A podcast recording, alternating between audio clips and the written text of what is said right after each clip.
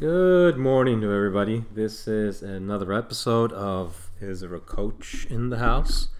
Today's episode or podcast will uh, talk a little bit about, um, we will talk a little bit about saving, the habit of saving, developing a saving habit, which is very important to um, people in their personal and financial lives.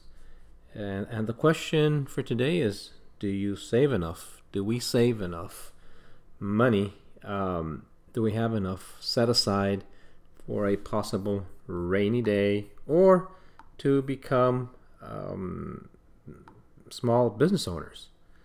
Saving money is a, a very essential characteristic of successful people. The question that looms in most people's head today is how can I save?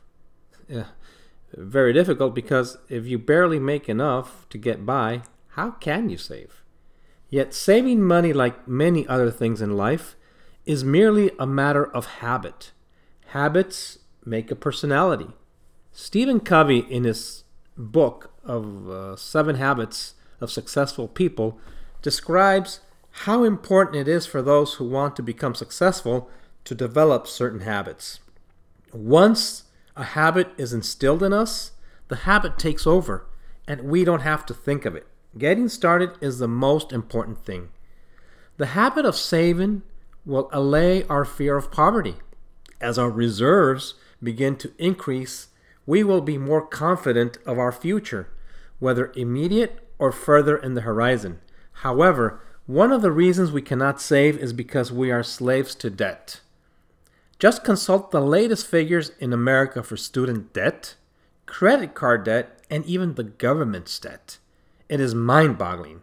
I mean, very scary in reality how much a person owes after going to school or how much a person owes because of his spending habits, credit cards, and how much the government owes because they borrow money to finance the budget, all those giveaways.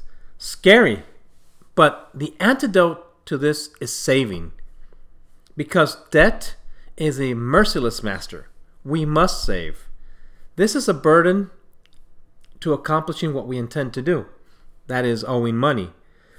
But just as saving is a habit, so is accumulation of debt. We must strive to get out of debt and develop the habit of saving. We can do it at the same time, can we? Well, it depends. Take inventory of what you owe, how much you make, and how much you can make payments on while saving even a minimal number of greenbacks or whatever color your currency has. Even if it is a small amount, it doesn't matter. Just develop the habit of saving. Also, develop a plan to pay your debt. Try getting rid of the smaller debts first. This will achieve two things. First, it will give you a sense of accomplishment by reducing the number of accounts that you owe money on. Second, it will liberate funds to be able to tackle the larger debts in which you will be better equipped to face those larger amounts of debt. Also, make a budget. You have to have a monthly spending plan and stick to it, no matter what. Try not to live above your means.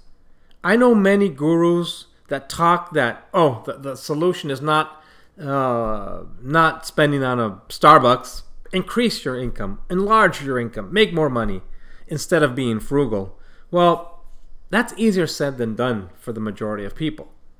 But what you do have immediate control of is how much you spend on. That you can definitely rein in. Look into any good financial personal guide. There's a lot of out, out there, and look at Amazon catalog of books Try to read the section on compound interest. Be amazed at the power of this principle. If only more parents taught this to their children, what a different story this life would be for many of us. One of the reasons Warren Buffett is able to buy so many companies is that he has invested wisely. However, you cannot invest if you do not have the cash to do so. It all starts with saving. The bigger the pot, the better the opportunities for putting your money to work. Opportunities come to those that have saved money.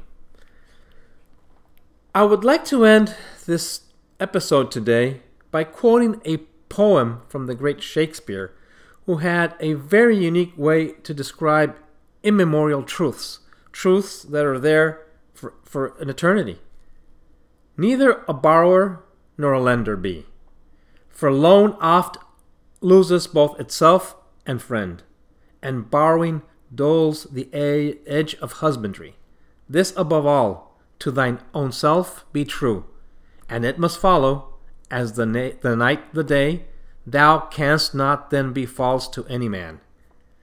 My friends, hopefully this is something that will be useful. Um, look for me in, in different forums Twitter, Facebook. Uh, if you need a list of books on where to start your journey to being a better saver, I'd be glad to help you. Have a wonderful rest of your uh, weekend, Saturday. Enjoy it uh, with whomever you like to enjoy your weekends. And God bless everybody. Take care.